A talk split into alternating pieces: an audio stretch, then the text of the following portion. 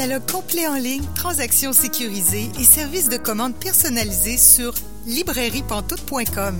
La librairie Pantoute, la librairie indépendante à Québec, partenaire annuel de CKRL, vous présente Bouquins et confidences.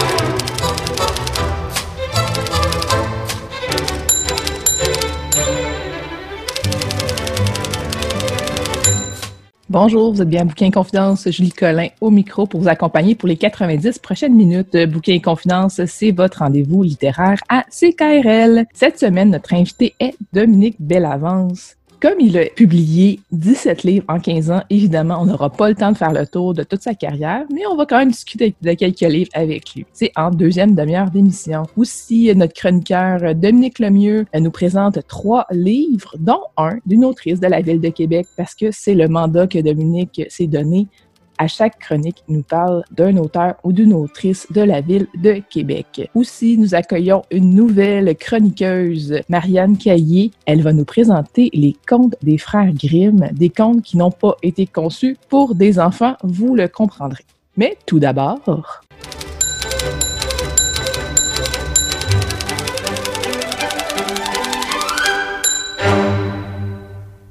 Vous connaissez peut-être la revue Les Libraires, une revue qui est disponible entre autres dans les librairies, mais aussi dans les bibliothèques. Pour en parler davantage, je m'entretiens avec Joséanne Paradis, qui est la rédactrice en chef de cette revue. Bonjour Joséanne. Bonjour Julie. Qu'est-ce que c'est plus concrètement la revue Les Libraires? La revue Les Libraires, c'est un bimestriel, donc euh, c'est une revue qui paraît tous les deux mois, qui appartient à la coopérative des librairies indépendantes du Québec. Donc euh, c'est un média qui fait la promotion des livres et des librairies indépendantes. Euh, c'est une revue dans laquelle on trouve beaucoup d'entrevues avec des auteurs, des chroniques écrites par des chroniqueurs chevronnés, chacun dans leur domaine. en guise d'exemple, il y a Elsa Pépin qui s'occupe de la chronique en littérature étrangère. Il y a Robert Lévesque qui écrit aussi sur la littérature étrangère, mais sur des auteurs plus classiques, si on peut dire. Euh, en littérature québécoise, on a Dominique Tardif qui nous parle des nouveautés. On a en littérature jeunesse euh, Sophie Gagnon-Roberge. On a en essai Norban Baillargeon. Euh, bref, on a vraiment une panoplie de chroniqueurs chevronnés dans leur domaine.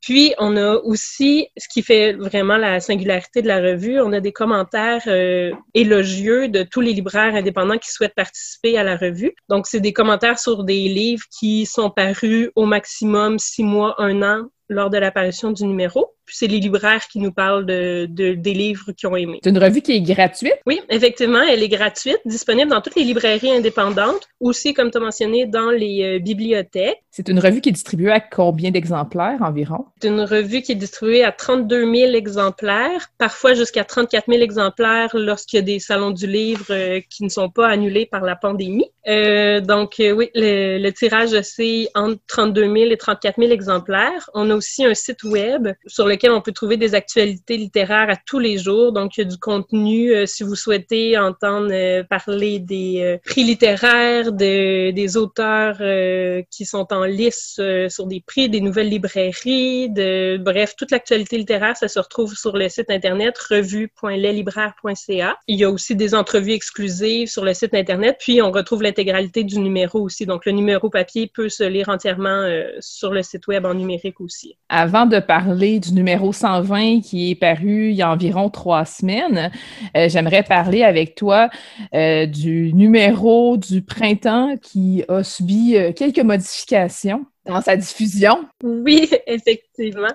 En fait, environ une semaine avant de partir sous presse, on a vu venir tout l'arrêt d'absolument de, tout au Québec à cause de, la pandémie. On a dû oublier la version papier qu'on souhaitait faire imprimer pour euh, finalement se tourner vers une version entièrement numérique. Euh, c'est sûr que là, ce qu'on a fait, c'est qu'on a principalement offert l'intégralité de ce qui allait être imprimé en version numérique, mais on, ça nous a permis de faire beaucoup de promotions autour de la revue pour la faire connaître davantage. Donc, euh, ce qu'on sauvait en termes de, de coûts d'impression, on l'a mis vraiment en termes de promotion. Donc, on a eu droit à une campagne télévisée euh, aux heures de grande écoute euh, sur Radio-Canada, sur tout.tv, à RDI également, pour vraiment faire connaître la revue au public qui la connaissait pas nécessairement encore. Parce que oui, elle a un bon tirage, c'est énorme, là, 32 000 lecteurs pour une revue qui parle euh, de littérature, c'est vraiment énorme dans le marché du Québec. Cependant, c'est une revue qui mérite d'être encore plus connue auprès d'un encore plus large public, d'autant plus qu'elle est gratuite. Donc, elle a tout l'intérêt de, se retrouver dans la maison de, tout un chacun. Donc, avec la publicité qu'on a faite autour de ce numéro-là, on a réussi à atteindre les, euh, les, visionnements qu'on souhaitait euh, sur le, site web. Puis, on est très, très content de, de cette version numérique-là, qui, par ailleurs, ce qui n'était pas du tout prévu, était une édition dont le dossier thématique portait sur, euh, ça s'intitulait Que peut la technologie pour la littérature? Donc,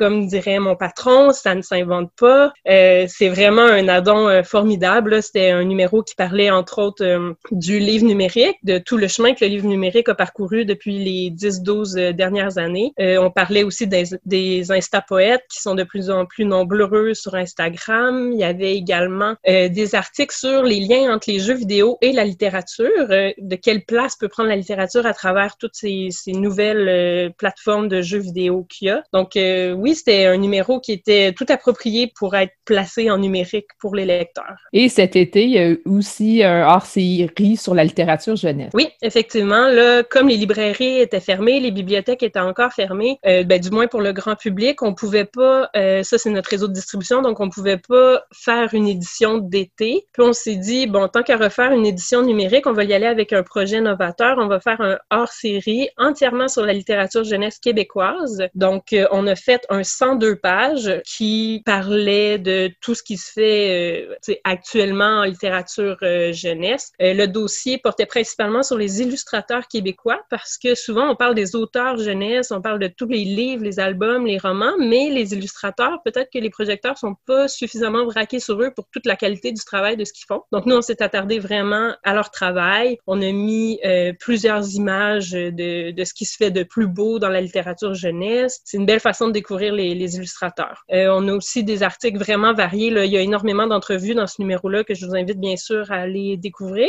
Il y avait des entrevues avec euh, Valérie Fontaine. On a un article hyper intéressant sur euh, les romans d'horreur pour les jeunes. Donc, jusqu'où on peut aller en littérature jeunesse quand on souhaite faire peur aux enfants? Est-ce qu'il y a des limites à pas franchir ou justement est-ce qu'on peut les franchir? Puis c'est ça qui intéresse les jeunes? Donc, ça, c'est le journaliste Samuel Larochelle qui nous en parle dans un article très intéressant. Puis, on a aussi, il y a un article sur l'historique de l'album jeunesse au Québec donc, quelles étaient euh, les, les, les, assises au moment où les premiers éditeurs ont décidé de se lancer là-dedans? On parle entre autres des éditions de la courte échelle, slash du Tamanoir, qui ont été probablement les pionniers euh, dans ce domaine-là. Puis, euh, bref, c'est un beau panorama de ce qui se fait actuellement en littérature jeunesse, un beau gros numéro à découvrir en numérique. Le plus récent, qui date d'environ trois semaines, c'est le numéro 120, un numéro qui, fidèle à vos habitudes, porte sur la rentrée littéraire. Oui, exactement. tous les ans, notre numéro début septembre euh, fin août est un numéro qui porte sur euh, la rentrée littéraire. C'est un numéro je vous l'avoue, qui est pas super agréable pour nous à faire à l'interne parce qu'on travaille principalement avec des informations qu'on tente d'aller chercher euh, auprès des éditeurs. C'est difficile d'avoir l'information parce que on souhaite parler des livres au moment où ils arrivent en librairie. Puis, avec le temps des vacances, avec euh, tous les éditeurs euh, absents pendant le mois de juillet, où c'est difficile d'aller chercher l'information. Mais à tous les ans, on est agréablement heureuse et surprise de réaliser qu'on a réussi à avoir l'information et qu'on arrive à publier même si on a changé des choses jusqu'à la toute dernière minute avant de partir sous presse. Mais oui, on, publie un dossier sur la rentrée littéraire 2020 pour cette année on a axé le dossier sur ce qui se faisait sur le plan québécois. C'est sûr qu'il y a une partie sur la rentrée littéraire étrangère, euh, les grands noms qui sont attendus, mais il n'y a pas autant de pages que d'habitude parce que cette année, on a décidé qu'on voulait vraiment aider le milieu culturel, littéraire québécois en leur donnant le plus d'espace possible, donc en mettant de l'avant les livres qui paraissent au Québec. Donc, euh, il y a à peu près 500 livres qui sont mentionnés dans le dossier. Qu'on considère qui mérite le plus d'être attendu, remarqué, feuilleté, lu. Donc euh, oui, c'est un gros morceau, un gros dossier qui fait 48 pages à lui seul pour un numéro qui totalise 108 pages, donc le plus gros numéro de l'histoire de la revue Les Libraires depuis ses débuts, euh, le 22 ans. Donc on est bien content de ce numéro-là. C'est sûr, ça fait énormément de lecture pour nos lecteurs, mais ensuite, euh, ça leur permet d'avoir un bel aide-mémoire aussi pour savoir qu'est-ce qu'ils doivent attendre pendant les, les prochaines semaines, voire les prochains mois en termes de nouveautés, nouveaux arrivages en librairie. Le numéro 120 est sorti, comme je le disais, il y a environ trois semaines. Est-ce que vous travaillez déjà sur le numéro 121? Oui, effectivement. Le numéro 121 va partir sous presse dans deux semaines et demie environ. Donc, les numéros s'enchaînent quand même assez rapidement à l'automne, puisqu'il y a beaucoup, beaucoup de nouveautés à l'automne. Donc, on essaie de faire coïncider les parutions de la revue en même temps que les parutions des, euh, des ouvrages. Euh, le prochain numéro, si vous voulez un scoop, euh, le dossier va porter sur la littérature anglophone au Canada. Donc, euh, la littérature francophone au Québec, mais également au Canada, dans les autres provinces. On va essayer de dresser un petit panorama de qui sont ces auteurs euh, plus méconnus. Donc, on n'ira pas nécessairement avec du Margaret Atwood. Euh, on va parler vraiment de, des auteurs qui méritent beaucoup plus d'attention et qui sont d'ailleurs traduits en français. Donc, les francophiles pourront trouver quand même matière à se mettre un livre sous la dent. Là. Ben, merci beaucoup, euh, Joséanne Paradis. Je rappelle que tu es la rédactrice en chef de la revue Les Libraires, qu'on peut se procurer en librairie, en bibliothèque principalement, mais aussi en ligne sur le site web revue.leslibraires.ca. Merci beaucoup, Julie.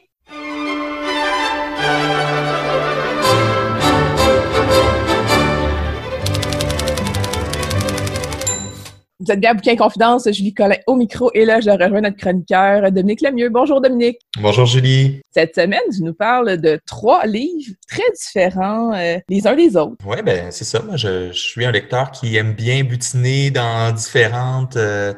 Puis, ben, je pense que ça va le démontrer euh, aujourd'hui un peu la diversité en allant autant une incursion dans la littérature jeunesse que dans le récit puis ensuite ben, dans de la fiction euh, québécoise comme on l'aime. Oui, parce que toi, tu t'es donné comme mandat aussi de nous parler à chaque chronique d'un auteur ou d'une autrice de la ville de Québec. Ça, ça va être en troisième euh, choix. Donc, euh, reste à l'écoute hein, si vous voulez savoir c'est qui cet auteur de Québec pour cette chronique. Le premier livre dont tu nous parles, c'est Alma, euh, le tome 1, Le vent se lève, de Timothée de Fombelle. C'est paru chez Gallimard. Oui, Gallimard Jeunesse. Euh, ben, Timothée de Fombelle, pour moi, c'est un des grands noms de la littérature jeunesse actuelle.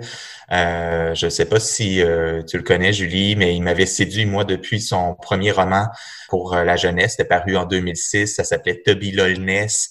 Puis c'était en deux tomes. Ça nous amenait à suivre un, un clan de minuscules personnages de 2, de 2 mm à peine euh, vivant dans, dans un grand chêne. Puis depuis, ben, on a séduit là, plus d'un. C'est un abonné des prix littéraires euh, jeunesse. Euh, je pense notamment à Van Gogh, le livre de Perles. Ça, ça a été de, de, de grands succès d'estime, des grands succès populaires également. Euh, j'avais également été ébloui par un album jeunesse qu'il avait fait en compagnie de la québécoise Isabelle Arsenault qui s'appelait Capitaine Rosalie. C'est un album qui était campé dans pendant la, Première Guerre mondiale. C'était vraiment, ben, on connaît, là, on, on apprécie Isabelle Arsenault évidemment. Le premier livre que j'ai lu en 2020, euh, c'est un livre de Timothée de Fombelle avec mes enfants. Ça s'appelait euh, Quelqu'un m'attend derrière la neige. Ça abordait avec délicatesse, avec euh, clarté vraiment du propos, la question des, migrants. Vous comprendrez donc que j'attendais ce nouveau livre avec impatience. Puis pendant l'été, lors d'une visite en librairie chez Pantoute avec mes deux plus vieux, Julie, était présente. Je leur avais donné feu vert pour choisir chacun un ou deux livres. J'ai tout fait pour les convaincre de choisir traduire Alma parce que je l'avais vu sur les tablettes, mais ça n'a pas fonctionné. J'ai aucun pouvoir de persuasion, j'imagine.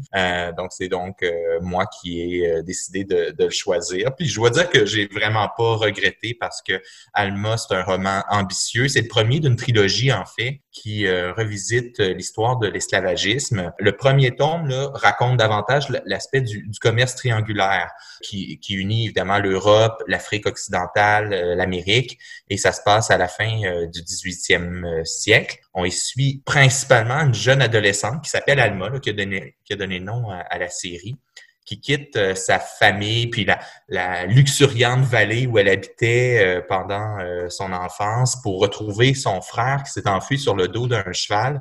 Puis au cours de son périple, ben sa, route va croiser celle de l'équipage d'un navire de traite qui s'appelle la Douce Amélie, qui vient de quitter le port de Lisbonne et qui se déplace sur les côtes africaines pour aller euh, chercher des, euh, des, des, esclaves amenés euh, en, en, terre d'Amérique. Là, ben, pendant, tout autour de ça, ben, il y a de multiples intrigues comme Timothée de Fombelle s'est développé parce que Timothée de Fombelle, c'est vraiment un as dans la, la maîtrise. Là, il y a vraiment une immense maîtrise de la, la construction narrative. C'est toujours implacable. Euh, il réussit à nous euh, livrer un, texte qui, nous tient en haleine euh, tout au long. Le livre, bon, c'est vrai, récemment, Timothée de Fombelle, je lisais une entrevue où il mentionnait que son livre paraîtra probablement pas aux États-Unis ou au Royaume-Uni. En raison des sensibilités liées au traitement des questions raciales. On sait que c'est un enjeu important, toutes les questions d'appropriation culturelle actuellement. C'est vrai qu'il y a quelque chose qui surgit dans nos esprits autour de cette question-là lorsqu'on lit, parce que, bon, De Fombelle prend la voix d'une adolescente noire pour raconter l'histoire tragique de, l'esclavagisme, mais mais on sent le, sérieux de sa démarche, de sa recherche, euh, son, intérêt vraiment à, et son sérieux là, dans, à, livrer euh, ce pan de, l'histoire-là. Pour moi, ça, permet de poursuivre ce travail de, mémoire essentiel qui nous rappelle toute l'horreur d'un pan vraiment plus que tragique de notre histoire. Euh, là, c'est un, livre destiné aux adolescents et aux adultes, évidemment. Là, c'est vraiment pour tous. J'ai aucun doute que chacun et chacune y trouvera un, un, un très bon plaisir de lecture. Mais sur le même sujet, on pourrait euh, ben, penser à d'autres romans qui, euh, qui sont dignes de mention. Euh, je pense à, à Beloved de Toni Morrison, Underground Railroad de Carlson Whitehead, qui a eu un grand succès, dont un deuxième livre de, de Carlson Whitehead vient tout juste de paraître en librairie. Mais sinon, aussi, là, moi, j'avais beaucoup, beaucoup aimé Un océan, deux mers, trois continents de Wilfrid Day qui avait été publié aux éditions Mémoire d'Encrier, qui abordait aussi cette question-là avec, avec avec euh, grand doigté. Timothée de Fombelle, ce qui justifie le détour, c'est sa langue inventive, divine. C'est une langue qui chante, qui décrit merveilleusement bien la nature, la mer, les émotions, les mouvements du quotidien. Il y a le don, euh, Timothée de Fombelle, de créer des personnages forts à lesquels, auxquels on, s'attache euh, rapidement. Là, je pense notamment à Alma, un personnage plus grand que nature, puis le tout le clan qui gravite autour d'elle, ses parents, sont ses frères. c'est vraiment vraiment, euh, vraiment euh, un tour de force là, que De Fombelle euh, réussit à, livrer une fois de plus. Puis je tiens aussi à souligner le travail aux illustrations de François Place. François Place, euh, ben, c'est un illustrateur qui qui avait justement illustré euh, le Toby Loyness. Là. Il y avait des illustrations dans ce premier roman jeunesse de, de Timothée de Fombelle. C'était François Place qui, l'avait, qui les avait réalisés, mais il est très présent dans des livres jeunesse publiés aux éditions euh, Gallimard notamment. Euh, mais ces, ces, ces illustrations-là ponctuent euh, pratiquement chacun des chapitres et c'est toujours, ça rehausse de façon très intéressante le récit. Euh, ben voilà, donc un, un, livre que j'ai euh, apprécié évidemment. J'ai bien hâte de, de lire euh, la suite de ces aventures-là. On arrive en Amérique là à la fin du premier texte, donc on, on peut imaginer ce sera quoi les, les, les, prochaines étapes de cette œuvre de fiction qui ben, souligne aussi, là, qui mêle différents types d'aventures. Donc il y, a, comme l'aspect plus historique autour de l'esclavagisme, mais il y a aussi des, une histoire de piraterie qui gravite autour euh, euh, une quête euh, évidemment de une soif de liberté. D'ailleurs, le nom, le mot Alma signifie dans la langue Oko, donc la, langue de la mère de d'Alma, ça signifie liberté. donc ça, ça laisse entendre un peu aussi l'orientation du récit. Très intéressant. Donc je rappelle que c'est Alma, le tome 1 en fait qui est Le vent se lève de Timothée de Fombelle, c'est chez Gallimard Jeunesse. Le deuxième livre dont tu nous parles, c'est Ardessa de Manuel Villas aux éditions du Sous-sol. Oui, c'est un livre que j'avais très hâte de lire, que j'avais dans ma pile à lire depuis un certain temps. Euh, Manuel Villas, c'est un poète et essayiste espagnol qui est né dans le nord du pays, là, dans le nord de l'Espagne, dans, la communauté euh, autonome d'Aragon. Aujourd'hui, je, je, trouve intéressant de, de le mentionner parce qu'on se trouve à Québec, euh, ville de littérature UNESCO. Ben, Manuel Villas vit dans une autre ville de littérature UNESCO. Actuellement, il vit à Iowa City aux États-Unis parce qu'il enseigne l'écriture créative euh, là-bas. Avec Ordessa, euh, Manuel Villas a remporté le prix féminin étranger en 2019. Euh, c'est un autoportrait qui dévoile euh, sans retenue la vie de cet homme, de, sa famille, d'un pays. Puis chacun est confronté à sa part de, fantômes, de pertes, de fractures. Euh, Manuel Villas s'attarde surtout à revisiter la, disparition de, ses parents, la mort de ses parents. Ces deux êtres qui ont certainement marqué son parcours et dont il, dessine et redessine des morceaux de vie. Il, croque les, archives d'un passé au, au contour euh, imprécis. Euh, il fait évidemment des parallèles nombreux entre l'existence de ses parents et sa propre existence, entre sa relation avec ses parents et sa, ses, ses propres, la, sa propre relation avec euh, ses enfants, avec euh, l'histoire de son pays. Ça, ça éclaire la, la, petite et la grande histoire de l'Espagne et ça ajoute une, une dimension universelle à, à, ces vies silencieuses, trop rarement euh, racontées parce que c'est l'Espagne de, de, la classe moyenne basse, c'est une Espagne aux rêves brisés, euh, aux espoirs tapis dans le fond de la gorge. Il y a, il y a une noirceur dans ce texte-là, un désespoir. Là, Manuel Villas, là, qui, qui raconte sa vie, on, on sent toute la déprime, toute la, la, la, noirceur qui l'habite. Je dois dire qu'il y, y, a même une tendance à, à s'éparpiller, à digresser. Il, il, vient, il revient sur les mêmes sentiers, il bifurque tout à coup pour euh, jamais revenir. Donc, ça crée une expérience quand même particulière, mais, mais c'est tout en poésie. Euh, c'est vraiment une expérience poétique au cœur d'une vie euh, remplie de, de deuil. C'est vraiment euh, particulier. Je, je, vous encourage à le lire. C'est une sincérité brusque qui éblouit euh, bien souvent. Puis pour moi, c'est un exemple très, très réussi de l'autofiction en fragments. Euh, comme je l'aime euh, dans mon cas. Donc, euh, ça a été un, un beau coup de cœur pour moi cet été, la lecture de ce Ordessa de Manuel Villas qui est, qui est publié aux éditions du sous-sol. Si je me trompe pas, c'est quand même une bonne brique. Oui, c'est quand même un livre qui a peut-être, euh, je dirais, 400 pages environ. Euh, mais ça se lit, c'est, vraiment des cours, euh, des courts chapitres. Là, donc, ça se lit quand même euh, rapidement. Moi, c'est un livre que je lis. Euh, je, moi, j'aime beaucoup lire avec un crayon, puis de, de écrire dans les marges, puis faire des symboles que, que je reconnaîtrai peut-être plus dans quelques années. Mais je dialogue énormément avec mes livres. Puis ça, pour moi, c'est un livre justement là où j'ai énormément graphi- griffonné un peu partout. Il y a des citations formidables euh, tout au long euh, du texte. Euh, je peux t'en lire une, un extrait si, si, tu le veux d'ailleurs. Ben oui. Bon, ben, je t'en lis un extrait rapidement. La peur, avoir toujours la peur comme un fléau qui pèse au-dessus de soi. La peur qui se cherche un petit ami dans ton cerveau et s'en invente un si elle ne le trouve pas. Et pour finir, elle devient la fiancée du désespoir, un être masculin édifié sur la détérioration et la folie. Telle est l'autre part essentielle de ma personne. Toute ma vie m'a accompagné la crainte de devenir fou, de ne pas savoir rationaliser ce qui m'arrivait, d'être emporté par le chaos. Tu vois, c'est vraiment ce, type de, pensée là, euh, qui, l'habite, puis qui se, livre euh, au détour d'une anecdote ou d'un souvenir d'enfance ou d'un moment, euh, une observation du quotidien. Mais il y a, c'est ça, c'est d'abord et avant tout un, un, travail de mémoire en sachant que, dans le fond, rien ne restera. Hein? Lui, lui surtout, euh, ce qu'il ce qu'il ce qu'il note, c'est euh, ben, dans un univers comme celui où il a grandi, euh, justement dans, dans l'Espagne de la classe moyenne basse, ben, c'est ce sont des vies souvent anonymes qui ne traverseront pas le temps. Il se questionne sur la, la raison de cette existence-là, une existence qui sera assurément oubliée et dont sa propre, euh, sa propre, euh, son propre devoir est de, de, de, de ramener un peu d'attention sur cette histoire-là sans être naïf et sans penser que ça va nécessairement perpétuer euh, ces, ces vies-là euh, laissées derrière.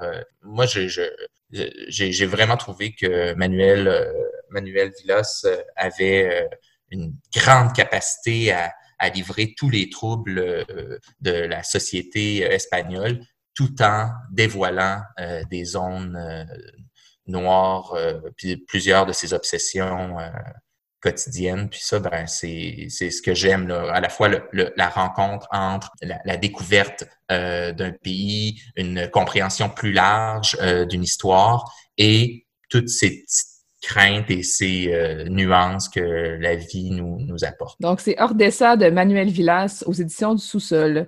Et le dernier, mais non le moindre, l'autrice de Québec, Mireille Gagné, avec le Lièvre d'Amérique chez La Peuplade. Oui, Mireille Gagné, une auteure qu'on adore euh, de Québec qui, euh, ben, derrière elle une œuvre de plus en plus euh, conséquente. Là. On pense à, bon, d'abord, on la connaît comme poète. Elle a plus de quatre, euh, ben, trois recueils de poésie publiés jusqu'à maintenant, si je ne me trompe pas. Elle en publiera un quatrième cet automne. Ça s'appellera Le ciel en bloc aux éditions de, de l'Hexagone. Elle a également déjà publié deux recueils de nouvelles, dont Le syndrome de Takotsubo, qui lui avait valu d'être finaliste au prix de création de la Ville de Québec et Salon international du livre de Québec. Euh, donc, c'est une voie bien implantée euh, dans la ville. Et euh, ben, moi, chaque automne, probablement que tu es un peu comme ça, Julie, j'en suis persuadée. Moi, j'adore observer ces livres qui se faufilent dans toutes les discussions, les titres que les libraires ont, lus durant l'été, qui les emballent au point de créer un buzz bien avant la parution. Donc, euh, ces livres-là qui suscitent l'engouement des critiques et des journalistes, ben, cette année, là, Mireille Gagné compte parmi ces noms qui, euh, euh, sont sur toutes les lèvres, qui promettent un bel avenir à ce roman-là. On le sait déjà, son roman Le Lièvre d'Amérique va faire son chemin dans le haut des palmarès, j'ai aucun doute. Puis il se trouve déjà dans des listes de prix, notamment en France, où il connaît un, succès d'estime. il vient d'être nommé parmi les finalistes du prix Wepler. Donc, euh, c'était avec euh, une grande curiosité que je me lançais dans ce livre de, de Mireille Gagné. Puis, ben, on reconnaît d'entrée de jeu euh, certaines références, bien sûr, euh, euh, notamment en lien avec cette Hello grue qui l'a vu naître et qui alimente certainement son, son, imaginaire depuis toujours. son éditeur, ben, on, l'a vu dans plusieurs articles, décrit le roman comme une fable animalière néolibérale.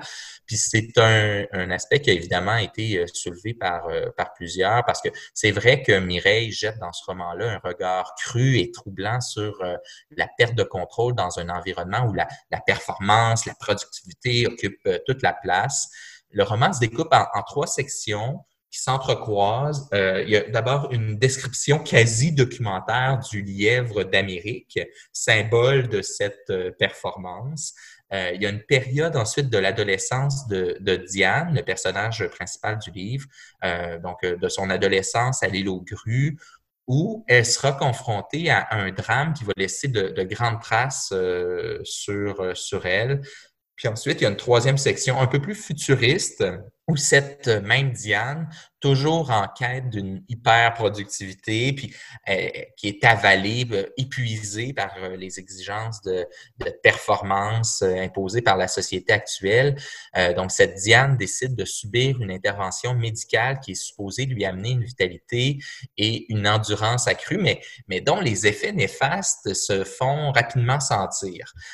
donc, Mireille réussit à livrer une construction originale, qui est portée par une écriture qui coule naturellement, puis qui rend justice à cette, à cette île qu'elle aime tant. Euh, j'ai aimé le croisement des genres, euh, donc du documentaire, de la légende, du fantastique, l'écriture plus classique. Euh, j'ai aimé aussi le morcellement de l'histoire, sa construction intelligente, bien sentie, qui nous fait sentir que quand tout flanche, euh, ben souvent, il, ne reste que, que, ce pouvoir libérateur de, de la nature. Euh, c'est un roman là, qui, euh, qui, qui, est destiné à un large public. J'ai aucun doute de la, de la, vie longue et heureuse de ce, ce livre-là. On en entend parler énormément et je pense qu'on entendra parler encore de, de ce lièvre d'Amérique pour encore plusieurs semaines, plusieurs mois. Puis c'est tout à fait euh, mérité pour euh, Mireille, qui, je trouve, euh, construit une œuvre vraiment intéressante, qui atteint ici, je pense, un, sommet dans, dans, son écriture. Puis ça, ça, augure très bien pour la suite la suite de, de, de son écriture qu'on suivra avec grande attention. C'est une, une, fierté de Québec, puis je suis euh, fier d'en parler avec vous euh, ce matin. Bien, merci beaucoup. Je rappelle que c'est Le Lièvre d'Amérique de Mireille Gagné, c'est chez La Peuplade. Donc, merci beaucoup, Dominique Lemieux, pour ces trois suggestions. Toujours un plaisir, Julie. À bientôt.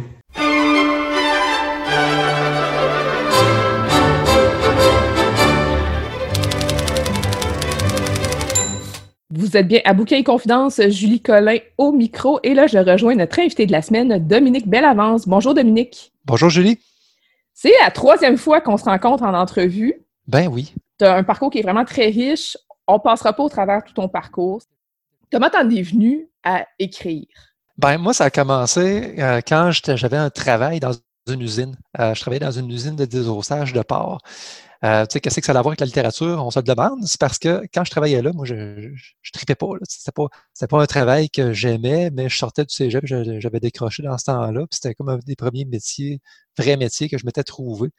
Et euh, vu que j'ai grandi en Beauce, il y a beaucoup d'usines, beaucoup de shops dans ce coin-là. je pensais que c'était comme la seule issue qu'il y avait dans le monde des adultes, de trouver un travail dans une espèce de, boîte comme ça. c'était comme naturel d'aller là pour moi. Moi, c'était une espèce d'échappatoire. Quand j'arrivais chez nous, après mon, mon shift, euh, ben, j'ouvrais Word puis je commençais à rédiger l'histoire à, à laquelle j'avais réfléchi durant le jour pendant que je travaillais je tombais dans l'une, il y avait des personnages dans ma tête qui, qui, faisaient telle, telle chose, puis là, je pouvais le mettre par écrit quand je revenais chez nous. Après avoir fait ça pendant un bon deux ans, j'ai fini par avoir un premier jet de quelque chose qui, s'est plutôt rappelé Allegracia. C'est que ça a été comme ça que mon premier livre a, fini par avoir une existence concrète. C'est quoi l'histoire d'Allegracia? Euh, en résumé, là. Oui, ben, ben, je peux te dire comment ça commence, parce que résumé serait un peu compliqué. Euh, ben, c'est au début, euh, ben, c'est Allegracia, qui est une jeune fille de 12 ans, qui vit avec sa sœur jumelle et sa mère sur le bord d'une plage. Ils sont en ermitage total sa mère, elle dit tout le temps, il y a un territoire d'un kilomètre environ autour de notre maison. Tu n'as pas le droit de sortir de ces limites-là parce que c'est dangereux à l'extérieur, tu peux mourir. Puis à pendant qu'elle grandit, elle n'a pas posé de questions vraiment là-dessus. La parole de sa mère, c'est comme la, parole divine. Euh, mais quand elle atteint l'adolescence, bon, ben, elle commence à douter un peu de ce qu'elle se fait dire. Puis tu sais, il y a un marchand qui vient à tous les mois leur porter de la nourriture, des vêtements, tout ce dont il a besoin pour vivre, puis il ne demande jamais d'argent en retour. Puis trouve ça bizarre là, qu'elle reçoive tout gratuitement comme ça. C'est que maintenant, elle s'enfuit de chez elle avec sa sœur. C'est sa sœur qui l'a un peu poussé dans le dos parce qu'elle est plus mal commode qu'elle. Et elle découvre des villages des gens qui habitent autour. Puis c'est là qu'elle apprend qu'elle n'a pas été en ermitage, elle n'a pas été cachée comme ça pour être protégée du monde extérieur, mais ça serait l'inverse.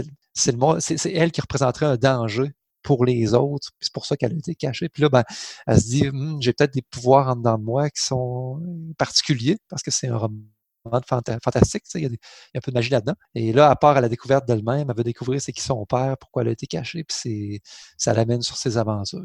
Ensuite, euh, ah, ben là, c'est ça, là, je fais vraiment un grand saut dans le temps parce que, comme je disais, on peut pas passer au travers tous les livres que tu as écrits. En 2018, il y a eu Le silence des sept nuits. Ça, ça se passe dans le même univers qu'Allegracia. C'est c'est pas le même genre de livre parce qu'Allegracia, c'est une quête initiatique qui se déroule sur plusieurs années. C'est un public un petit peu plus jeune, alors que Le silence des sept nuits, c'est une enquête pour adultes. Ça se passe 1300 ans avant l'aventure d'Allegracia dans une autre ville, une ville un peu désertique. Euh, et là-dedans, il y a, ben, je parle d'épidémie, c'est un peu rendu actuel, mais dans le temps je l'ai écrit, il n'y avait pas de pandémie.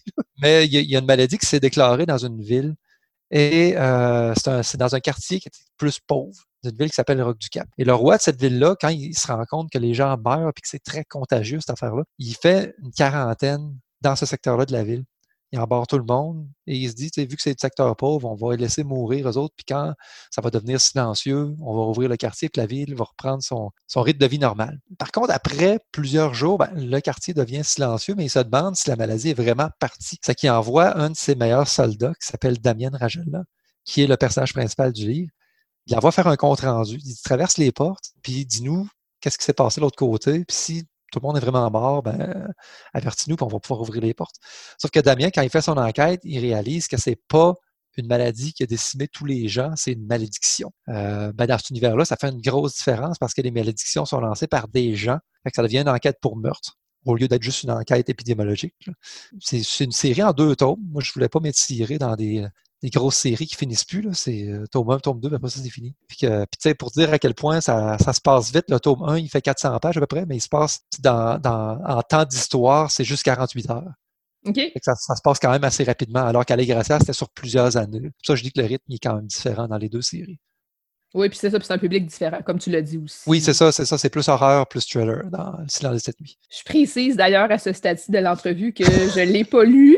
Euh, il y a beaucoup de tes livres que j'ai lus. Des livres dont on ne parlera pas nécessairement aujourd'hui, mais euh, c'est ça, ça fait partie des livres dont que je ne peux pas lire parce que je suis un petit cœur sensible.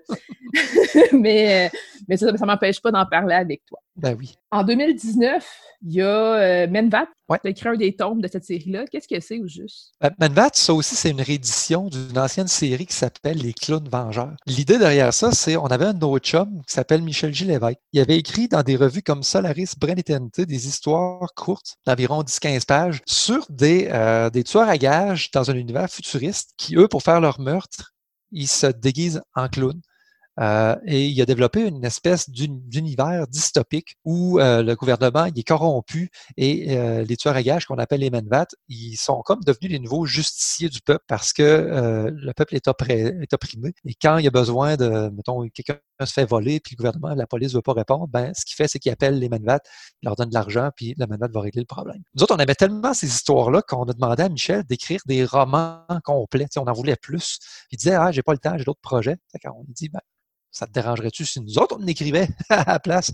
Euh, on a emprunté, il a dit oui, on a emprunté son univers, puis il y a un éditeur qui a embarqué dans notre projet de fou, puis ça, a créé des clowns vengeurs. Euh, mais la maison d'édition Porte-Bonheur, qui avait fait ça, elle a cessé ses activités en 2016. C'est que la série a comme décollé, puis elle retombée dans les abîmes. Quand j'ai fait ma série chez ADA, ben, j'ai offert, à mon directeur littéraire, ça tendu de rééditer cette série-là? Ben, c'est devenu la série, la collection Menvat. Euh, on l'a changé de nom, parce que, tu sais, même si les tueurs à gages se déguisent en clown, il y a du monde qui associe ça au cirque alors que ça n'a pas rapport pas en tout. C'est juste un, déguisement.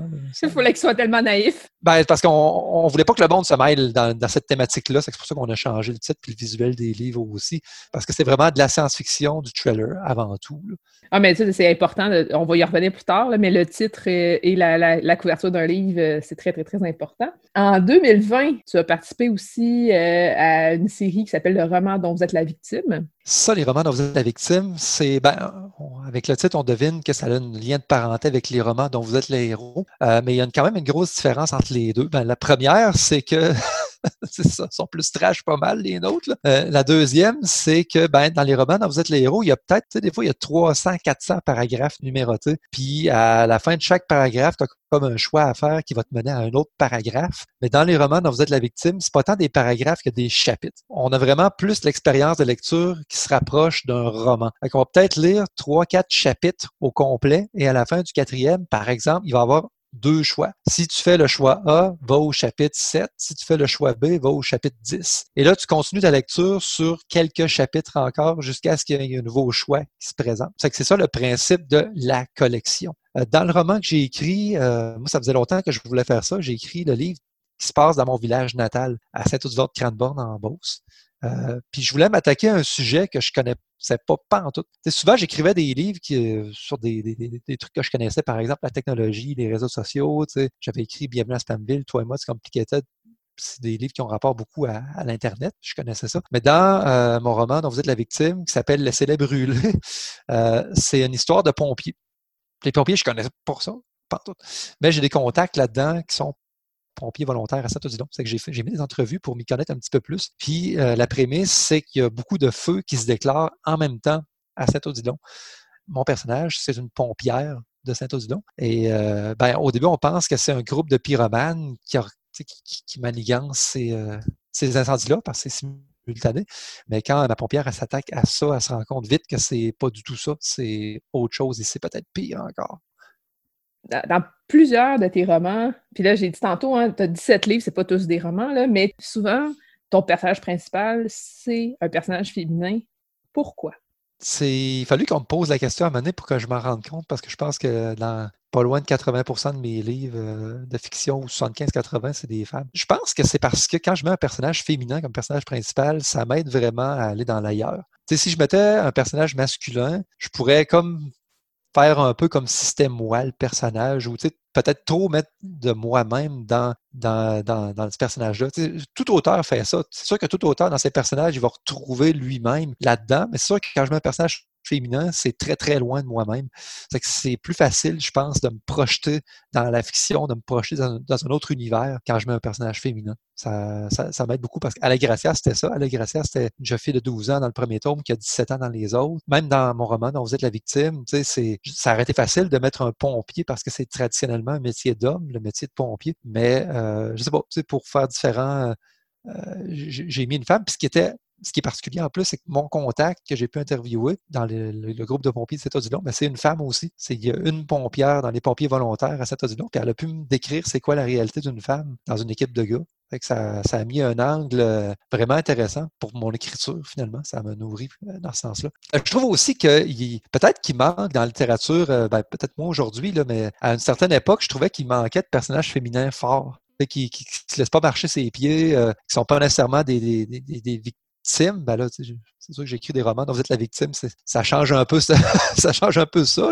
Mais même dans, je, suis en train d'écrire un autre roman dont vous êtes la victime dans, la même collection. C'est encore une femme, le personnage euh, principal. Puis je me suis même pas posé la question, ça a été ça, ça a été un automatisme pour moi de, faire ça. Je l'ai dit, tu as écrit, oui, euh, des, des romans, tu as écrit de la fiction, mais tu as aussi écrit des guides, en fait, pour les écrivains. Tu en as écrit trois. Il y en a un qui vient tout juste de sortir. C'est ça, j'aimerais ça qu'on en parle plus particulièrement. Euh, c'est 100 trucs pour promouvoir vos romans. C'est un guide de 326 pages, donc 100 trucs en 326 pages, euh, qui est adapté au marché francophone. Est-ce que tu peux nous en dire davantage sur ce livre-là, s'il te plaît? Ce livre-là, c'est une adaptation. J'étais dans un congrès qui s'appelle le Congrès Boréal, qui est un congrès qui réunit des auteurs de science-fiction et de fantastique. Puis maintenant, il y avait un panel qui était sur le sujet comment on ferait pour se faire connaître plus en tant qu'auteur ou en tant qu'auteur de, science-fiction ou de fantastique de façon plus générale? Tout le monde en assistance levait la main pour trouver des solutions. Ça m'a à réfléchir. Mais tu as dit, il y a plein de monde qui, euh, des auteurs, qui sont d'excellents auteurs, mais quand vient le temps de mettre leur livre en valeur, que ce soit sur Internet ou pour se filmer, pour faire des résumés de livres, ou, peu importe, il manque d'idées ou il manque de ressources. Ils ne savent pas sur quel site aller. Ben, J'avais eu l'idée de mettre en ligne sur mon site web un billet de blog euh, gratuit qui est très, très exhaustif. Puis je l'ai appelé 100 trucs pour faire la promotion de vos livres. Puis là-dessus, j'ai carrément mis en vrac, là, classé par catégorie, euh, des trucs pratico-pratiques pour aider les auteurs à promouvoir leur travail. Par exemple, ça peut être euh, aussi basique que aller vous ouvrir une page Facebook ou quand vous organisez un événement, créer un événement Facebook pour augmenter la, viralité de votre événement. des fois, je parle un peu de certains concepts. C'est quoi une marque personnelle? Dans le milieu du marketing. Pourquoi, en tant qu'auteur, il faut arrêter d'avoir peur de se mettre à l'avant, avoir peur du marketing? Marketing, c'est un peu un sujet tabou dans le milieu littéraire. On dirait que ceux-là qui, parlent de ça ou qui disent, qui, qui n'ont pas peur de faire du marketing pour leur propre roman. On dirait que c'est des putes, entre guillemets.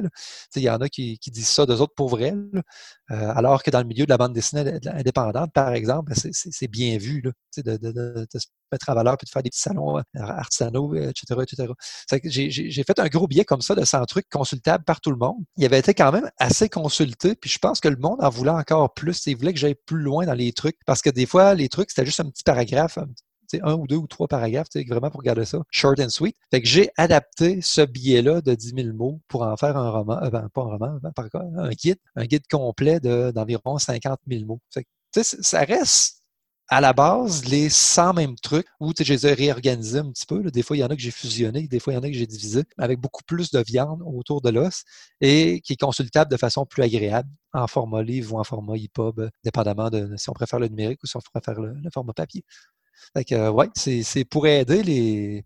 Ça, c'est pour aider les auteurs à, à, se démêler là-dedans, à trouver des idées, à savoir quel site on peut utiliser pour, par exemple, faire des infographies. sais, pas besoin d'avoir Photoshop si on veut faire une image avec un extrait de notre livre, par exemple, avec une belle image en arrière-plan. On peut utiliser un site comme Canva, euh, canva.com, qui permet de faire des infographies gratuitement. Ben, la plupart des gens ne savent pas que ça existe. Mais dans ce livre-là, je fais des choix éditoriaux.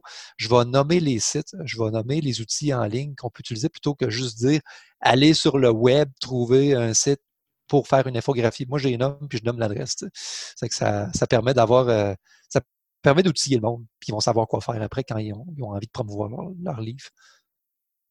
Au début de ton guide, en fait, tu expliques pourquoi tu es habilité à produire un guide de ce type-là. Pour le bénéfice des auditeurs, est-ce que tu peux un peu euh, te présenter davantage, s'il te plaît? Je suis pas un gourou dans le sens où euh, il y a plein de livres sur le marketing du livre qui sont présentés par des gens qui disent avoir fait des millions, qui disent avoir hacké euh, Amazon pour être tout le temps numéro un dans les engins de recherche. Moi, moi, c'est pas ça pas. Euh, je suis quelqu'un qui a quand même, je pense, je commence à avoir pas mal d'expérience dans le milieu du livre. J'ai commencé à publier en 2005. Puis j'écrivais avant ça parce que mon livre n'est pas apparu par magie. Là, que ça fait quasiment 20 ans que, je suis dans l'écriture par-dessus la tête. Euh, sinon, j'ai euh, étudié en technique d'intégration multimédia euh, au Cégep Sainte-Foy. C'est que je m'y connais en, infographie, en traitement des médias, en graphisme un peu aussi. j'ai fait des cours à l'université en rédaction. J'ai travaillé, je travaille encore à la pige en rédaction publicitaire.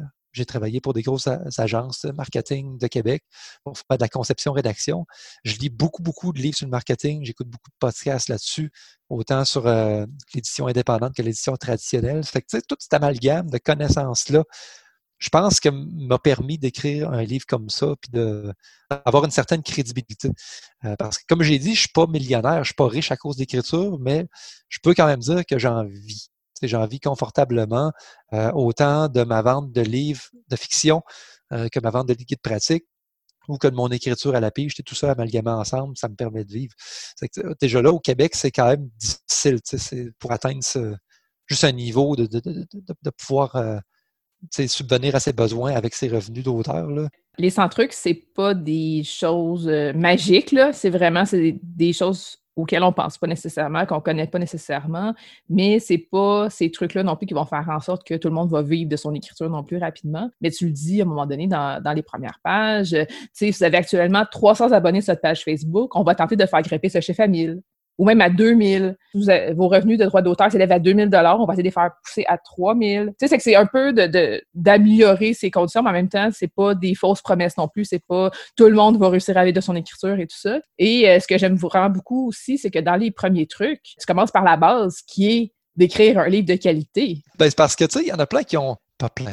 Il y, en a, il y en a du monde qui vont comme rêver d'écrire un livre rapidement, la qualité n'est pas là, mais juste avec des gamiques marketing, vont réussir à faire plein d'argent. Tu sais, moi, je suis contre ça au bout. De toute façon, ça, se peut que ça marche là, si tu fais des gamiques, mais c'est pas une façon de mettre tes jetons à long terme dans le, là-dedans. Là. Si tu fais des mauvais livres, le monde va le savoir assez rapidement, puis ça va se jaser, puis tu vas comme faire cracher ta carrière, c'est sûr. C'est que déjà là, si tu commences en écrivant des bons livres, tu sais, à la limite, là, si tu écris un livre là, qui fait un tremblement de terre de répercussions dans le milieu littéraire, ça se peut que les 99, les 99 autres trucs, tu n'en aies même pas besoin. Parce que le bouche à oreille va faire son travail tout seul. Ça, ça se peut. Je ne dis pas que ça, arrive tout le temps. Au contraire, c'est mieux de, euh, de préparer sa machine promotionnelle puis d'être prêt quand ton livre sort. Mais c'est sûr que si tu écris un très, très bon livre, déjà là, tu mets toutes les chances de ton côté. C'est pour ça que j'ai mis ça comme premier truc. J'insiste beaucoup là-dessus tout au long du livre, que ça, prend un bon livre à la base.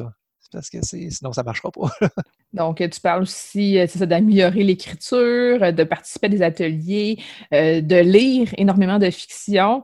moi, j'ajouterais même à lire énormément de fiction dans sa langue d'écriture. C'est vraiment, c'est super important de, de, vraiment de voir qu'est-ce qui se fait ailleurs. Il y a malheureusement trop d'auteurs qui débutent, qui refusent de lire autre chose parce qu'ils ne veulent pas être contaminés.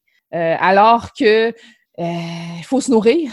Tu je peux comprendre à la limite. Des fois, ça arrive que je suis en écriture vraiment intensive. Puis, quand j'arrive à la fin de ma séance d'écriture, je suis brûlé. C'est que, lire un livre, c'est comme du travail. Maintenant, il faut comme, faut comme que tu manèges ton énergie, mais il euh, faut lire, il faut, faut vraiment s'imbiber de culture littéraire pour être capable de produire quelque chose, sinon on va réécrire un livre qui existe déjà. C'est sûr et certain. Non, moi, je, suis vraiment de ton avis. Il faut lire beaucoup pour être auteur. C'est vraiment dans les, dans les trucs de base. La base, la base, c'est d'avoir une très grande culture. Oui, tantôt, j'en ai parlé. Euh, l'importance du titre du livre et l'importance de la page couverture, euh, tu as, ça fait partie de tes trucs, en fait, euh, de trouver un, titre accrocheur et de trouver une page couverture qui est cohérente avec le sujet du livre. Parce que c'est pas juste la beauté de la couverture qui va aider à vendre le livre. C'est surtout, en tout cas, j'ai vu ça, j'ai entendu ça à plein d'endroits, puis ça, je le crois vraiment profondément. C'est qu'il faut que la couverture du livre reflète le genre du livre. Si c'est une histoire de science-fiction, il faut que tu, en regardant la couverture, que tu vois tout de suite que c'est de la science-fiction, en une fraction de seconde. Parce que sinon, ben, ça se peut qu'en librairie, le livre soit pas classé à bonne place. si la personne qui classe le livre en librairie, si c'est pas écrit science-fiction ou qu'on peut pas le deviner, ben, ça va se ramasser en littérature générale. C'est que les fans de science-fiction, c'est pas là qu'ils vont magasiner. juste ce détail-là, ça peut diminuer tes ventes assez, de façon assez importante. Puis c'est aussi sur le web, l'image de notre couverture, c'est l'avatar de notre œuvre et on veut interpeller les personnes qui sont susceptibles d'aimer notre livre. si la couverture du livre ne parle pas aux fans qu'on devrait rejoindre, ben, ils n'iront pas lire la fiche du livre, ils n'iront pas regarder un extrait, ils ne téléchargeront pas. C'est pour ça que j'insiste beaucoup là-dessus qu'on a vraiment besoin d'avoir une cohérence entre le contenu et la couverture. Ça va beaucoup aider aux ventes et ça va aider les lecteurs à aller chercher le bon livre au final. Ouais, puis le titre, c'est bien important. Il faut, faut, y réfléchir en tant qu'auteur. Des fois, on a comme un coup de cœur pour nous, qui est un titre qui résonne pour nous, mais il faut s'assurer que le titre résonne pour un futur lectorat aussi. Tu sais, je, je disais maintenant quelque part dans, dans, le livre Kill Your Darlings, là, des fois, si on est trop attaché à quelque chose, faut, des fois, il faut, faut, faire l'effort de, de, couper ce qu'on aime, puis ça met à réfléchir, hum, y aurait-il un meilleur titre? Qui pourrait être plus vendeur, qui pourrait être meilleur artistiquement aussi pour notre œuvre. Ça vaut la peine des fois de, changer, de faire un 180 sur l'idée qu'on avait au départ. Tu exprimes clairement qu'il faut travailler main dans la main avec son éditeur, dans la mesure où est-ce qu'on a on fait l'édition euh, de façon traditionnelle. C'est vraiment important, ça, ce, truc-là. Ben, en général, tu reviens quand même souvent de, travailler de main dans la main avec l'éditeur parce qu'il y a des auteurs qui se disent Ah, c'est à la maison d'édition euh, d'assumer les risques, c'est à eux de s'occuper du marketing et ça. Et toi, tu dis Ben non, tu devrais t'impliquer toi aussi. Euh, tu peux t'impliquer, c'est ça, en travaillant par exemple sur le titre, tu peux avoir des discussions avec ton éditeur par rapport à ça, sur les différentes stratégies de promotion qui peuvent être utilisés, euh, euh, sur les événements organisés, euh, sur, sur, un paquet de choses. En fait, tu peux être proactif. Là, on est dans le monde francophone. Tantôt, tu l'as mentionné, ce livre-là, il est adapté pour le milieu francophone. que je ne vais pas donner des trucs qui marchent juste dans les marchés très, très vastes comme les marchés anglophones. en français, les maisons d'édition ben, sont petites, ils n'ont pas beaucoup de moyens. Ils ils s'arrangent avec les moyens du bord. C'est que c'est normal que l'auteur, il faut qu'il mette la main à la pâte pour faire la, la promotion de son livre. Obligatoire dans le marché francophone. Tu sais, dans une grosse, mettons là, euh, Penguin Books, là, les autres, qui ont des c'est une machine de millions de dollars. Quand ils lancent une nouveauté, là, il y a une équipe qui s'occupe de faire la promotion des, livres qui sortent. Fait l'auteur a peut-être pas besoin, il va juste répondre aux demandes d'entrevue de son agent, puis se pointer où il faut qu'il se pointe selon un calendrier bien précis. Là, il va juste être là quand il faut. Ça va être ça sa contribution. Alors que au, Québec, ça marche pas de même. Même en France, à la limite, le marché est beaucoup plus petit. C'est que quand l'auteur il décide de s'impliquer, ça fait une énorme différence, puis l'éditeur il est bien content. Puis non, on n'est pas bonasse en faisant ça. non, c'est pas l'unique responsabilité de l'éditeur. On vit dans un monde différent en français, là, vraiment. Il faut se mettre ça dans la tête. C'est quand on se met à travailler main dans la main avec lui, ben l'éditeur, est content parce qu'il vend plus de livres. L'auteur, ben, il est content aussi parce qu'il rayonne encore davantage. tout le monde est gagnant là-dedans. C'est juste que, j'en parle aussi dans une section du livre. Faut pas comme abuser de son temps de, promotion pour que ça empiète sur son temps d'écriture. Il faut trouver un bon équilibre là-dedans. Parce que un des meilleurs actes promotionnels, à mes yeux, c'est de sortir un nouveau livre.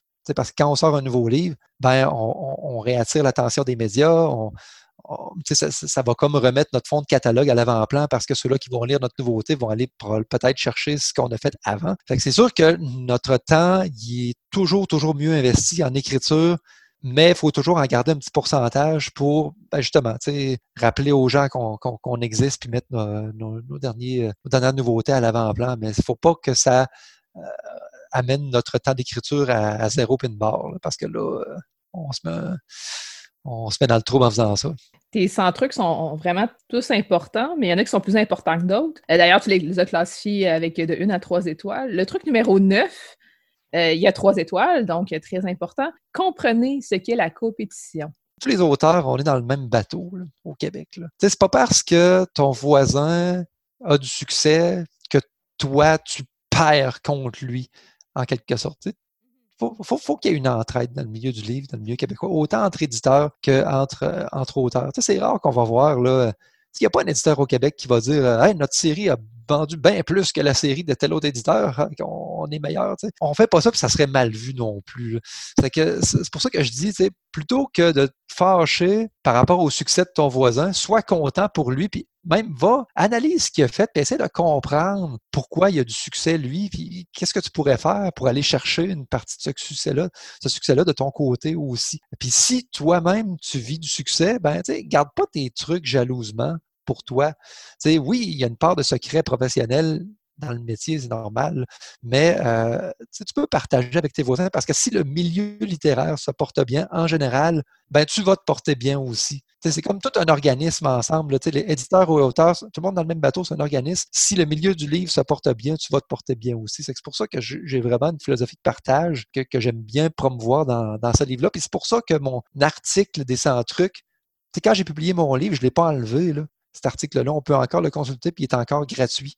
Ça, c'était bien important pour moi de, garder ce morceau-là consultable en tout temps parce que ça fait partie de cette philosophie-là de partage que je veux promouvoir. C'est que oui, le livre est en quelque sorte accessible gratuitement sur mon site web, mais il y a plus de contenu dans le livre, mais l'essence est quand même accessible. Ça fait partie de cette philosophie de, de coopétition pourrait discuter comme ça très, très, très, très, très longtemps. Là, on a, on a pris beaucoup de temps pour parler de ton plus récent livre qui est 100 trucs pour promouvoir vos romans. Mais avant ça, tu avais sorti aussi, euh, on peut quand même en dire deux, trois mots, là, euh, Comment écrire plus, 50 conseils d'auteur pour maximiser vos séances d'écriture. Tu dis que dans une heure, on peut rentrer 90 minutes d'écriture. Ben, c'est plus un slogan pour que le monde comprenne la philosophie derrière le livre, parce que c'est un livre qui s'adresse aux gens qui souvent vont avoir un emploi à temps plein ou qui sont bien occupés puis qui réussissent à coincer juste une demi-heure ou une heure d'écriture dans leur journée, parce qu'il y a très peu d'auteurs qui font ça à temps plein au Québec. Tu sais, cette demi-heure-là, cette heure-là, comment tu vas faire pour en profiter au maximum? c'est un peu la même idée que derrière mon mon livre de promotion. Tu sais, je dis pas tu vas devenir millionnaire en lisant le livre sur la promotion. Ben, de la même façon, comment écrire plus, je dis dans l'introduction, si par exemple, tu réussissais à faire 500 mots par jour, on va travailler un petit peu pour que tu réussisses à en faire 1000 ce coup-là. Puis 1000 avec autant de qualité que ce que tu faisais avant. C'est pas juste clencher ton livre pour faire quelque chose de mauvais. je vais parler de logiciels qui sont à mes yeux, meilleur que Word pour faire de l'écriture. Je vais parler de gestion du temps. Tu sais, comment tu ferais pour, mettons, faire moins de ménage dans ta maison, puis le temps que tu économises en faisant moins de ménage, ben, tu vas le gagner en écriture. C'est tous des trucs quand même pour gérer ta vie, gérer ton horaire, gérer ton ordinateur. Euh, par exemple, comment faire des backups? Parce que si tu t'écris, ton disque dur saute, tu perds ton livre, tu n'auras pas gagné du temps. Il faudra que tu réécrives tout ce que tu as fait. Ben, je vais parler justement comment tu peux euh, te créer un système à l'épreuve des balles pour te faire un backup qui est assuré de marcher. Euh, c'est tous 50 trucs comme ça pour vraiment te professionnaliser en tant qu'auteur, pour devenir efficace quand tu es derrière le clavier et même autour. Ben, merci beaucoup, Dominique Bellavance. Merci à toi surtout.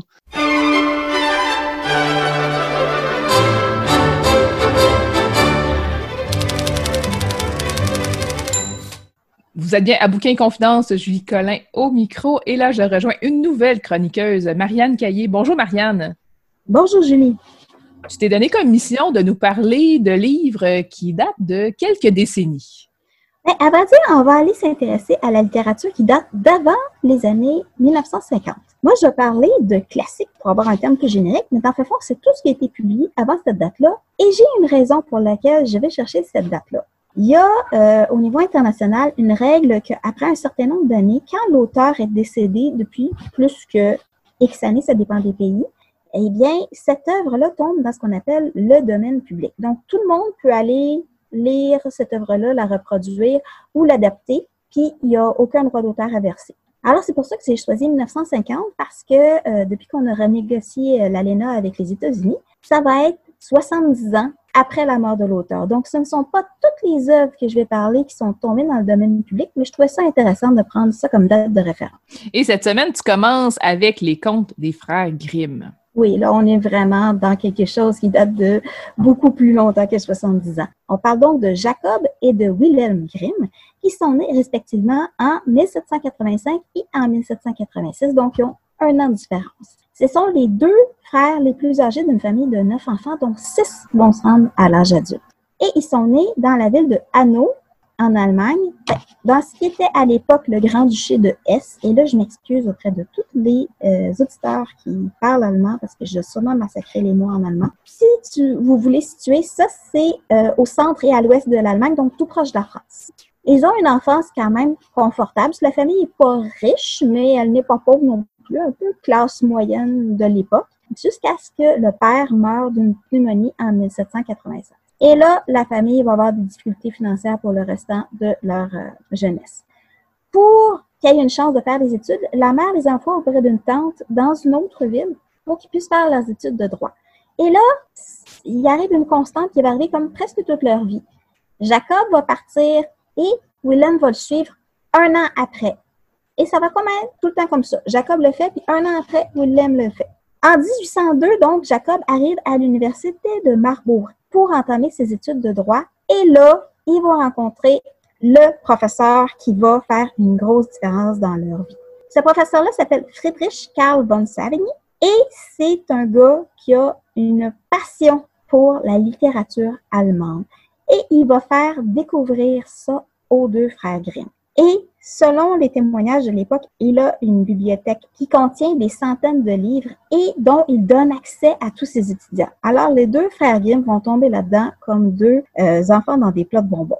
Sauf que arrive 1806 et arrive l'autre personnage important dans l'histoire. Ben, c'est Napoléon Bonaparte. Parce que c'est à l'époque où il va faire ses grandes conquêtes territoriales. 1806, donc, les deux frères Grimm, ils ont 20 ans à cause de l'invasion de Napoléon, ils n'ont plus d'emploi et leur pays a été envahi. Ce sont deux jeunes qui ont la passion de la langue allemande et aussi, il faut dire, pour l'époque, c'est plutôt des nationalistes allemands.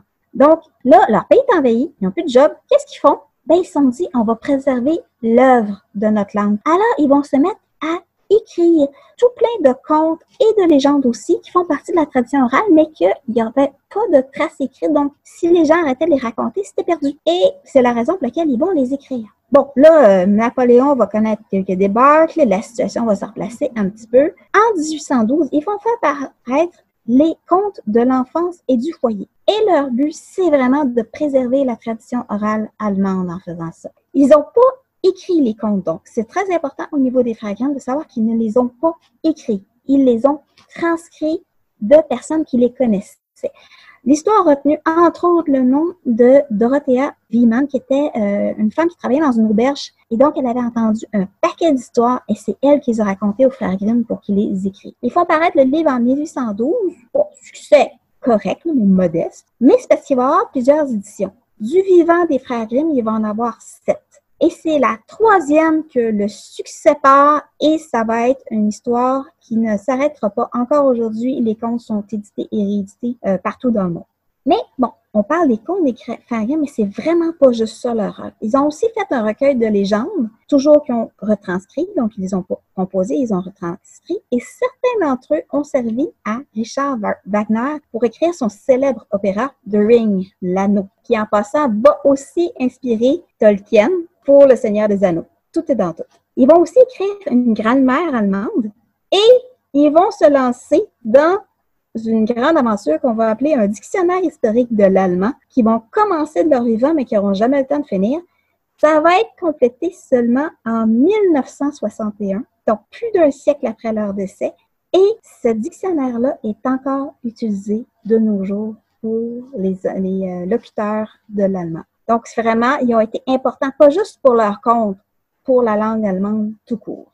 Mais bon, leur compte, parce que là, il faut venir au compte, là, parce que c'est ça que je veux vous parler. Première des choses, et elle est très importante, ça n'a pas été écrit pour des enfants, mais vraiment pas. C'est extrêmement violent. Euh, je veux dire, euh, on parle de se faire euh, couper des orteils, couper la tête, se faire mettre des, des souliers en fer rougi, au feu, on parle de se faire enfermer dans une barrique euh, remplie de serpents. C'est pas fait pour les enfants.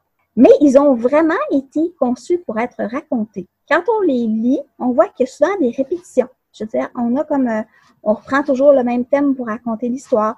Il y a toujours des petits bouts chantés pour mettre du rythme. Il y a beaucoup aussi de procédés narratifs qui reviennent de compte en compte. Quand on les lit à la suite, on fait comme, bon, il me semble que ça, ça a été dans tel conte, puis ça, ça a été dans tel autre conte. C'est normal. C'était la façon de raconter de l'époque. Et je veux juste vous dire, les contes des frères Grimm, parfois, on se dit, mais voyons, non, j'ai déjà entendu cette histoire-là, mais pas exactement la même. Oui, parce que Charles Perrault a aussi écrit des versions de certains des contes qui, sont, qui se recoupent avec celles des frères Grimm. La meilleure façon de savoir si ça vient de Perrault ou si ça vient des frères Grimm, c'est que Perrault, lui, il a réécrit les contes et il a toujours ajouté une petite morale à la fin. Donc, si vous avez une morale à la fin, ça vient de Perrault, ça vient pas des frères Grimm. Eux autres, il n'y avait pas celui-là. Et l'autre chose, chez Perrault, il y a des fées marraines.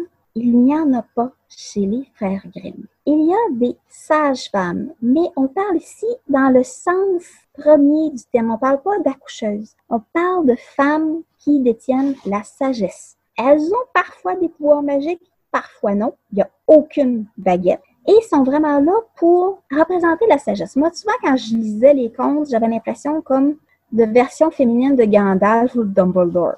Comme tel, j'ai choisi trois contes parmi les plus connus, mais je voulais surtout vous euh, attirer l'attention de tout le monde sur les différences entre l'histoire qu'on connaît, celle qu'on est habitué, et la version des frères Grimm. On va commencer par l'archi-connu, Cendrillon. Si jamais vous avez des images de dessins animés dans votre tête quand je dis Cendrillon, c'est normal. Disney a réalisé l'adaptation qui est la plus célèbre et la plus connue. Grosse différence en partant, il n'y a pas de citrouille chez les frères Grimm. Il n'y en a pas. Ben, oubliez la belle histoire, le, beau carrosse fait avec une citrouille. oubliez ça, il n'y en a pas chez les frères Grimm. Elle va s'enfuir du bal, à pied. Et ça, ça m'a vraiment surpris. Moi, je me disais, les oiseaux, ça doit sûrement être une invention de Disney. Ben non, il y a des oiseaux dans le conte original. Les oiseaux, en particulier, il y a deux colombes. Parce que Cendrillon, bon, elle n'a pas de fée marraine, elle va demander à son père qui revient de voyage de lui ramener la branche d'un arbre dans lequel son chapeau va s'accrocher et ça va se donner être un noisetier. Elle va tellement pleurer que le noisetier va devenir super grand et il y a deux colombes qui finissent perchées dedans.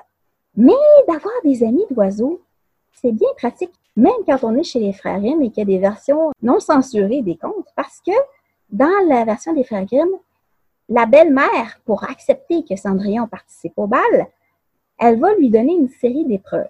Entre autres, il y en a une, c'est qu'elle prend le plat de lentilles et elle lance ça dans le foyer, dans les cendres du foyer, puis elle dit Tu as une heure pour sortir toutes les lentilles, sinon tu viens pas au bal. C'est bien pratique d'avoir une gang d'amis qui sont des oiseaux quand il s'agit d'aller picorer dans des cendres les oiseaux vont trouver toutes les lentilles, pas de problème. Autre chose, il n'y a pas un soir de bal, il y en a trois dans le conte des frères Grimm, et à chaque fois, elle s'enfuit.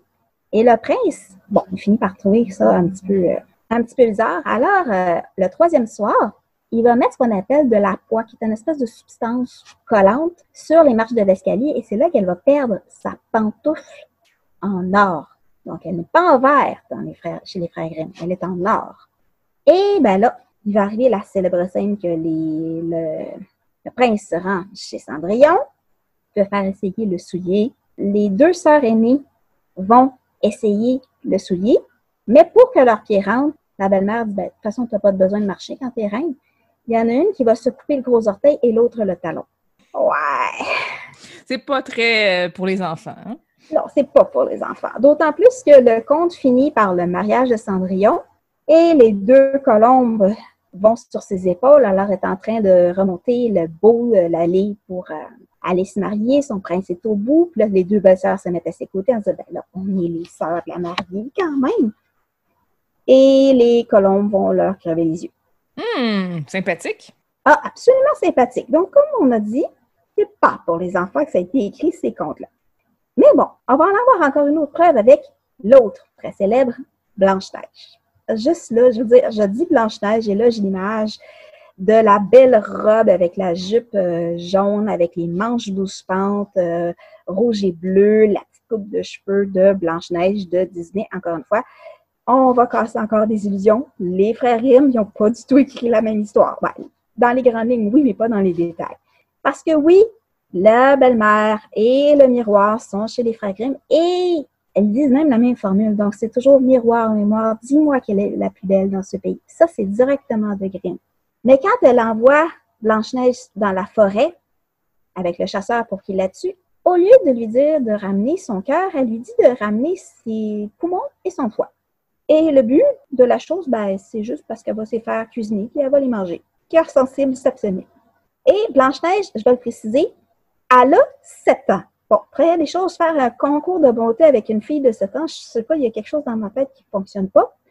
Et de deux, bon, la belle-mère va tenter par trois fois de la tuer. Pas une fois, c'est pas juste le coup de la pomme, ça c'est la troisième prise. Les deux premières fois, c'est avec un lacet d'un corset qu'elle va mettre tellement serré après Blanche-Neige qu'elle va manquer d'air. La deuxième fois, c'est avec un peigne empoisonné. Et à chaque fois, les nains, parce que oui, Blanche-Neige se retrouve chez les nains comme dans la version Disney, les nains disent non, non, non, s'il y a quelqu'un qui passe, tu n'ouvres pas la porte. Mais à chaque fois, elle ouvre quand même la porte.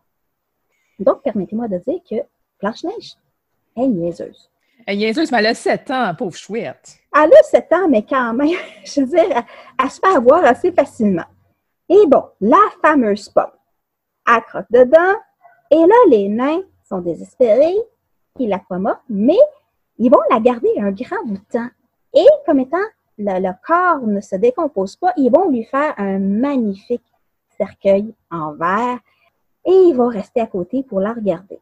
C'est aussi ce qui va attirer le prince. Le prince va voir Blanche-Neige dans son cercueil et il va la trouver tellement belle, tellement magnifique qu'il va essayer de convaincre les nains de lui vendre le cercueil pour commencer parce qu'il veut, bon, je sais pas, mettre ça comme décoration dans le coin chez, chez eux. Aucune idée, mais bon, elle trouve tellement belle qu'il veut l'amener avec lui. Sauf que, bon, les nains, ils veulent pas, mais finalement, il va leur convaincre de le donner parce qu'ils veulent pas d'argent, fait qu'ils vont le donner à la place. Tout à fait logique. C'est juste qu'en déplaçant le cercueil pour le ramener euh, dans la demeure du prince pour qu'il puisse le mettre dans son salon comme décoration, excusez, bibelot, Là, en bougeant la tombe, le morceau de pomme qui, était resté dans la bouche de Blanche-Neige va tomber. Donc, il n'y a pas de baiser. Elle se réveille juste parce que la bouchée de pomme tombe. Il n'y a pas de baiser. Les nains n'ont jamais pensé regarder dans sa bouche. Là. Euh, non, ils n'ont jamais pensé. Alors, et euh, ben là, pourtant, euh, quand elle se lève, elle sort de sa tombe, elle regarde le prince, et bien évidemment, elle a 7 ans, coup de foudre, et ça finit par un mariage. Et là, moi, déjà là, moi, je fais comme, non. Mais bon, c'est la version des frères Grimm. Il y a, une couple de, psychologues euh, qui se poseraient des questions si on racontait cette histoire-là aujourd'hui, j'en suis sûre. Et je finis par la version qu'ils ont faite de Peau d'âme, qui, dans le récit, s'appelle Peau de mille bêtes. Parce que, je vais revenir à, à la version la plus connue, elle demande à son père de tuer euh, l'âne qui est la source de la richesse de tout le pays. Chez les frères Grimm, ce qu'elle demande pour épouser son père, parce qu'on parle ici d'une histoire d'inceste, c'est d'avoir un manteau qui serait fait d'un morceau de la peau de toutes les bêtes du pays. Donc, les chasseurs de son père vont courir après toutes les bêtes du pays pour leur arracher un petit bout de peau pour faire un manteau. Je suis pas sûre que ce soit le manteau de fourrure le plus chic du monde. En tout cas, il finit par réussir. Et ce que j'ai beaucoup aimé, c'est que elle se sauve sans l'aide de personne. Donc, c'est une princesse qui est très active. Elle décide qu'elle s'en va, elle ramasse ses clics et ses claques et s'enfuit. La seule chose que je suis absolument jalouse de Peau d'âme, à Peau de mille bêtes dans la version des, frères Grimm, c'est qu'elle transporte les trois fabuleuses robes que son père lui a fait faire pour la convaincre de l'épouser. Donc, une dorée comme le soleil, l'autre argentée comme la lune et l'autre brillante comme les étoiles dans une coquille de noix. Et quand va arriver la rencontre avec le prince, elle va le séduire, pas juste parce qu'elle est belle, mais parce qu'elle cuisine très bien. Et aussi parce qu'elle sait cultiver le mystère. Donc, elle va s'organiser pour être celle qui fait sa soupe le soir après le bal, après qu'elle ait dansé toute la soirée avec lui et disparaître mystérieusement à la fin du bal. Donc, elle va cacher trois, trois objets successivement. Donc, le premier soir, un anneau d'or. Le deuxième soir, un petit rouet en or. Et le troisième soir, un petit dévidoir en or. Ce pas des objets ordinaires. Alors, le prince se pose des questions. Mais surtout, au dernier bal, c'est parce que pour, euh, pour une bête, elle danse avec lui toute la soirée et elle disparaît, il ne sait pas c'est qui. Il va lui passer au doigt, à son insu, un petit anneau en or. Et quand le bal va finir et qu'il va voir pour 2000 bêtes, il va lui prendre la main et il va dire hum, hum, T'es pas la bonne personne finalement. Et c'est comme ça qu'il va, qu'il va découvrir sa véritable identité. Donc, ça, c'est les versions des frères Grimm. c'est sûr que les versions de frères Grimm sont vraiment très différentes de celles euh, que l'on connaît généralement, euh, qui sont principalement euh, tirées de Disney. Oui, ben, c'est ça. Quand on, compare les versions des frères Grimm avec les versions de Disney, ils en ont laissé tomber de large bout. Les studios Disney, ont, ils ont préféré garder les côtés les plus beaux et ils ont laissé passer les côtés qui euh, ne sont pas à raconter aux enfants. On le comprend.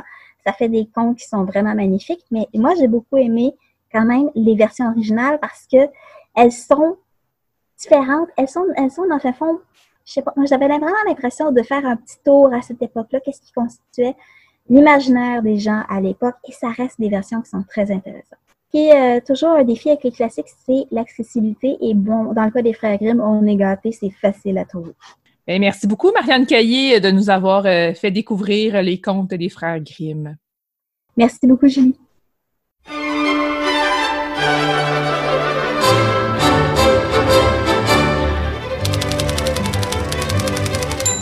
C'est tout pour Bouquin Confidence cette semaine. Merci à notre invité euh, qui est Dominique Bellavance.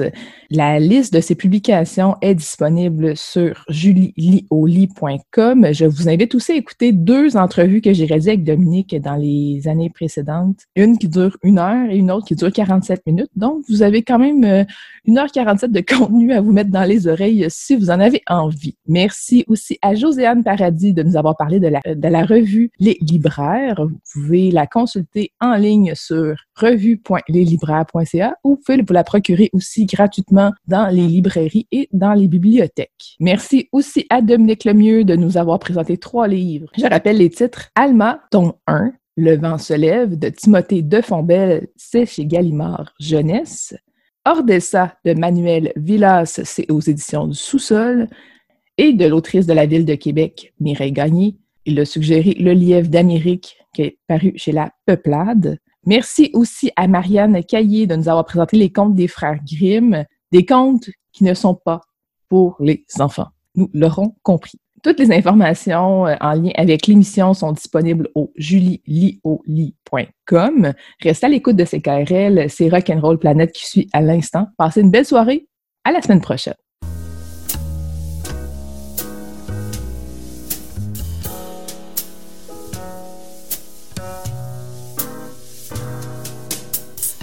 La librairie Pantoute, la librairie indépendante à Québec, partenaire annuel de CKRL, vous a présenté Bouquins et Confidences.